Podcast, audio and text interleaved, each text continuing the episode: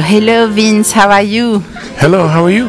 I'm good. I'm good. So we are in Chicago, and um, I just met you by coincidence here, and I'm so happy I met you because I found out you were the nephew of Miles Davis, the great Miles Davis, and then that you were showing uh, uh, for a premiere the documentary you produced. And in the band with Miles, I played in batterie with Miles for five years.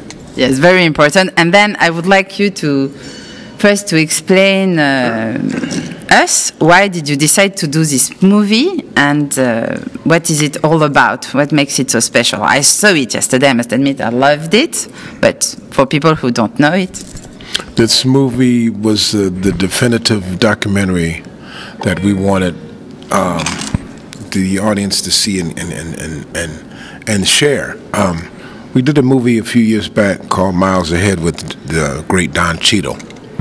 It's- It was Don Cheadle's directorial debut. So after that was finished and, and released, Stanley, this has been going on with the relationship with Stanley Nelson, the director, for 15 years plus. Three years ago, Stanley approached us again to see if we were interested in making this documentary with the family. And we met with him and we said it was time. Signed the contract three years ago, and here we are with this beautiful documentary, Birth of the Cool. Hmm. so it's in several places. How long did you take to do this movie? Three years, about two and a half, was it two years? We signed a contract, and then I think Stanley took a year to edit, so three years. Hmm.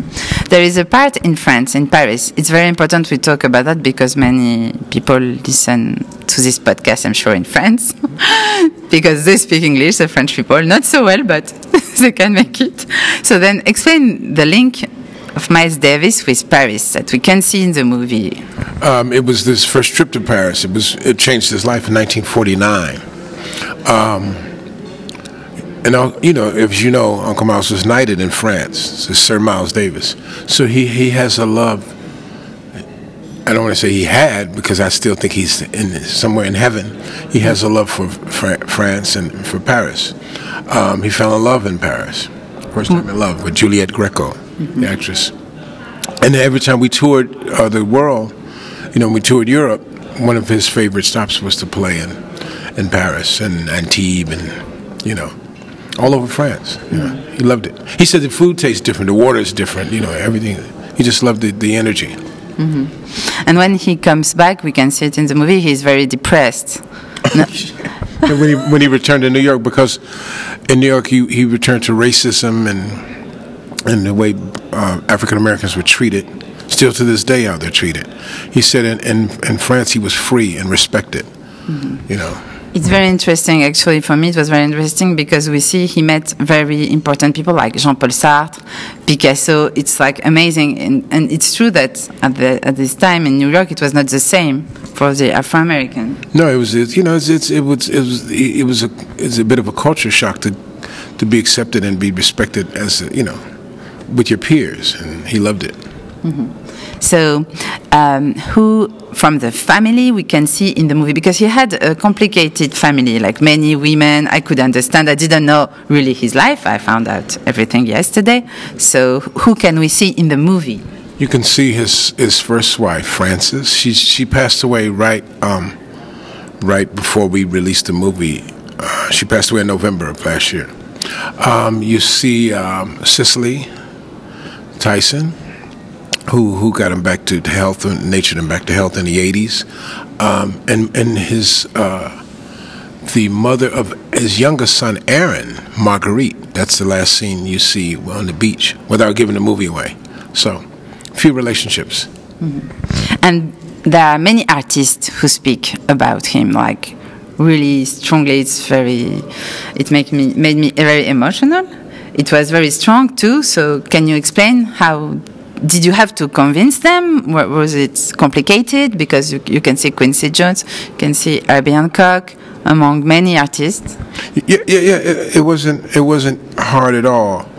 Um, Stanley just reached out. and Did the- you know his, his team did the call, made the calls, and they, everybody was yes. So there are many artists in the movie. Can you tell us more about them? Yeah, the, the Quincy Jones, Herbie Hancock, Wayne Shorter, Jimmy Heath, Jimmy Cobb. Um, there's a, the list goes on. And Ron Carter. Um, uh, Stanley had a list of um, artists and family friends, childhood friends that he wanted to reach out to. Mm-hmm. But I got to say, we didn't see anything until the end of the movie. We didn't see any dailies. We didn't know what what he was going to do. The day before we were to go to Sundance, he sent the link, and the family saw it. What's the link between Stanley, the director, and Miles Davis? How did it happen that yeah. he? Stanley's just a, a, lover of music, and he's and he's got a great body of work, and so he sent us his his his um, different documentaries, and we just felt good. It felt right. It felt organic. It felt safe. Mm-hmm. And what to explain the title of the movie, which is Miles Davis, The Birth of Cool, can you explain why, why he was so cool? What is it, The Birth of Cool? it's, it's really a personage when you see the movie, but me, I didn't know about this personage. I knew his music, but if you can define him, I mean, what makes it so cool? I mean, it's, it's, it's just, um, it's the way Miles was, you know. I don't know why Stanley chose that title, but um, it, it is fitting you know, it was the, he's the coolest guy on earth. You know, and so Stanley wanted to go with Birth of the Cool. Yeah, mm-hmm. you know. And uh, you, um, so it was your uncle. Can you explain us the, the exact relationship? He was mm-hmm. the the brother. My mother, my mother, and and Miles were brother and sister. My mother was a year older than Uncle Miles. Mm-hmm. Yeah. And um, how was it? I mean, how was him as uncle with you? What are your souvenirs? He was very sensitive, very. Um, um, he's a teacher, you know. He was very loving, protective, um, and it was always about the music. You know, he taught me a lot about music, taught me a lot about life, taught me a lot about how to deal with certain issues. You know. Um, but the, the, the thing that, that sticks most to me, my my heart and my mind is just always about the music. You know, he sacrificed a lot for the music. The music, he breathed, ate, drank music. I think it kind of rubbed off on me. Mm-hmm. But um, I mean, you also worked with him. How was it to work mm-hmm. with Miles? Well, it was it was like a it was like um, I call it Miles Davis University. He was always teaching. You know, like like Ron Carter said in the documentary it's like a, a, group of chemists, and he was the head chemist, and they were just mixing up all these elixirs and things every night, you know. But every day it was something new to learn and for him to share with us. That's what I learned. Every day it was something like, wow. And I'm still like recalling things he told me, you know, and like, wow. You know, so I'm still learning. Mm-hmm. And something very interesting, he, he was not, um, I mean, he was progressive, always trying to, to go with the flow can you explain that too? He didn't want to. He didn't. He didn't look back. He didn't have any old records in the house, like my cousin Erin said in the documentary. He was always evolving. You know, he he he he didn't want to look in the past. He didn't want to hear the old music, and it's not. That's not to take away from those those you know, you know, in, you know, in amazing uh, records and music that period. But he was looking forward. He's looking ahead. His last his last recorded. Uh, CD, an album was doo-bop with a mixture of hip hop and, and, and jazz. Mm-hmm. And we can see him with Prince and Charlie Parker on stage. It was really interesting too. He's the only he's the only musician who's played with Prince and Charlie Parker. There's no other musician in the world. It's amazing. Mm-hmm. So now with this movie, what are you going to do? How are you going to show it? I mean, uh, what are the plans? The movie is to go global there's going to be a, a, a, American Masters PBS. Uh, they're going to take it after we go to the theaters, and then it's going to be on Netflix with a um, soundtrack to be released on Legacy, Sony Legacy Music, the doc. Mm. And um, to finish this interview, uh, how would you define? It's difficult, but the music of, of Miles, what is it still today so popular? So, I mean, well, the music of Miles Davis is timeless. You know, it's it's it's it's it's soothing. It, it's it's invigorating. It's it's like um, it's it's way ahead of our time. So the music will be here long after we're gone. You know, there's catalogs of music that we haven't even released yet. You know, a body of work that's that's you know mm-hmm. that that that will. It's like our our um, It's like our. It's like looking at, at, a, at a photo album of, of, of our life. You know, and you can hear certain things in, his, in certain parts of his certain periods in his music, and you and it takes you right there to where you were or what what motivated you to do certain things. You know, like Bitches Brew is one thing, kind of blue, on the corner, sketches of Spain, Miles in Paris, Miles in Tokyo, Miles at the Plug Nickel. You know, it's, it's different moods. Yeah, you can play Miles all day and all night and have different moods every time you hear something different of, of his works. And another thing, we also see his dark sides in Mm-hmm. the movie. Was it a choice? Yeah, we didn't. Well, his dark sides were part of. It's documented. It's in books. It's in. It's, it's well known. We didn't. What we, with this documentary, we, we didn't want to um, sugarcoat or hide anything. You know, we, we don't condone the, the abuse to women, and we don't condone the drugs. But it was part of who made Miles Miles, and but what we want people to get out of the documentary is he he. It was a brighter side at the end, you know. But it's, t- it's he had a tormented, you know, s- some of the past was tormented. But he, he's our he's our superhero, and we want to hold him up to the high esteem. Thank you, Vince. Merci beaucoup. Merci à vous. so, hello, Cheryl.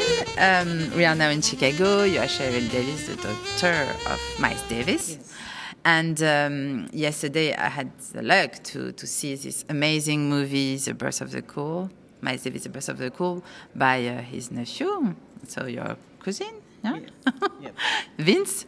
And then uh, he's a producer of this movie. And so you were just next to me. I didn't know actually you were his daughter. I was so like surprised when I saw you at the movie. It was so, so interesting for me. I was like, yes, it's her. We take selfie. We take that. Oh, not now. Not You know, I'm a crazy selfie girl. so I said, no. After I said, no, it's not the right moment. She's right. So anyway, can you uh, explain me? I mean, it's difficult, but who was your dad? I mean, it's very difficult. what would you say? anymore because it was all in the film. Yeah. I mean, how much more do you want from a man's, you know, life than to see it on film the way it was presented last night? It was very well presented. Mm-hmm. So um, those are all the phases that he was. Because you have to know that the people who listen, are in France. So they, they didn't see the movie, Oh, for instance. So it's. Okay. yeah. So they will see it next. So, he's, if you he's a mixture of of different genius genius phases in his life. Um, he's an innovator. He thinks futuristically. He he takes in the whole of everything he- where he is. Wherever he is, he takes it in. Uh, the air he breathes, what he sees when he looks out a window, all of that goes into him. And when it comes out, it's in a melodic type form. And that's what makes people stop and listen. And to explain better, so you are the daughter, because in the movie we see many of his ex-wives, wives, so it's a little complicated when you don't know the whole story. So you are the daughter of who? It is and it isn't because some people who have his personality attract people to them. So it's up to them to weed out who they want to be with for mm-hmm. specific times in their life. So a, a lot of people were attracted to my father, a lot of women, other people too. Mm-hmm. So your your mom, who who is she? My mother is my father's high school sweetheart, and they have a love story. You know, and that's when I come in with a love story. But um, he had other women in his life, and he married well a couple of times. So So your mom name again? Irene, Irene, Yes, yes. So yes, mm, of course, it's it's at the beginning of the documentary. I think it was. I'm not sure. I think it was. the- the- yeah, yes, yes. yeah, it was Yes, yes, I, I was. because she came to visit him yeah. at an inopportune moment. Mm-hmm. So yeah. And um, uh, what are your your souvenir? It's, it's it's also a difficult question, I know, but your souvenir with your dad. I mean, because he was traveling a lot as a musician, could you see him a lot? Was wasn't it complicated? How how was it? It wasn't complicated because uh, during those times you didn't have mass media and you didn't have a lot of things that you could see on TV to compare your life with. So for me, it was normal. I didn't know anybody else's life was that much different. You know, I didn't see inside. You know, we didn't have all the things that people talk about today. So it was normal for me. And when he was gone, I was gone. I was in school, you know, and uh, when he came back home, we were there. So it's not unlike a traveling salesperson or somebody who mm-hmm. travels for a living. Mm-hmm. And the, the music of your dad, so did it influence your life? Were you listening to it? How was it for you? Or was it something very like far from, from your life? When I was growing up, I was allowed to listen to any kind of music I wanted to listen to. It did not have to be jazz. And the music of that time was rock and roll, rhythm and blues, and uh, doo wop. And I like that. And I also like my father's music because it was melodic, and I like that. Very sweet. Some of the things he did were very sweet. And did you try to learn some instruments? Uh, No. Not at that point. No, And, no, no. and you have brothers and sisters, or Yes. yes? Did they try to? One of my brothers, oh yeah, yeah, uh, Erin, who's the youngest, he played with my father. He and Vince did, and then I have another brother in New York. I think he blew a trumpet. I've never heard him, but I think he did. So, and nowadays, do you still listen to your father's music, or Every once in a while. Every once in a while.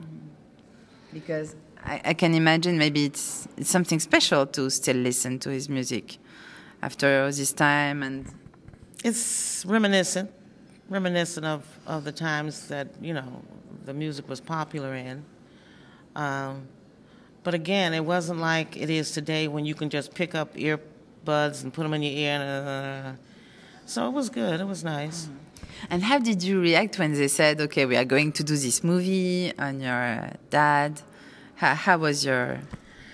I, I was glad it was a documentary and that Stanley was going to do it. Um, the first movie I did not like. But I have to remember when somebody wants to do a movie of my father, they always want to be in the, you know, the car, the clothes with the women, the places, you know, those are attractive to them. Not really the deep story behind the man. And so a lot of times people want to they want to exploit that part of his life. Mm-hmm. Because there were other movies on your dad, Yeah, there was one recently, I think it was a year ago. Mm-hmm. and you didn't like it. I didn't like it. No. Okay. That's that's good to know. So, but this one, yes, you like it Yes, yes, yes. because it also shows the dark side, you know, mm-hmm. and at the same time the bright It's side. well-rounded, isn't it? Yes, well rounded. It's it's very authentic. That's what I felt. Mm-hmm. I didn't know his life really. I found out everything yesterday. Like I, I met you yesterday, you know, and I, I agree with you.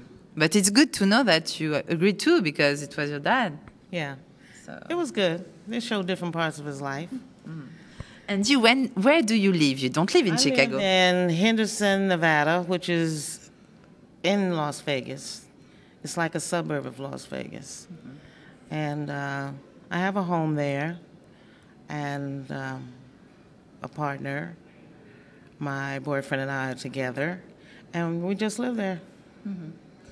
And Chicago, you know, you know this city, or I knew a lot of people in Chicago because of my cousin. His mother was my father's sister. So, like on holidays, Thanksgiving, and different holidays, I would be there. And my grandmother lived in Chicago for a while. So that's why I know a lot of people around Chicago. Mm-hmm. and now your career it has nothing to do with music or art or I don't know what you do. I have a master's in child development. So for about 25 years, I taught school in East St. Louis, Illinois. I taught preschool and third grade and fifth grade for maybe a year or two. And that was a long time ago. Thank you very much, Cheryl. It was Thank very you. interesting, and uh, I hope to see you again. Maybe who knows in Nevada? Yeah, we can take another what? oh yeah, selfie. bye bye. Thank you.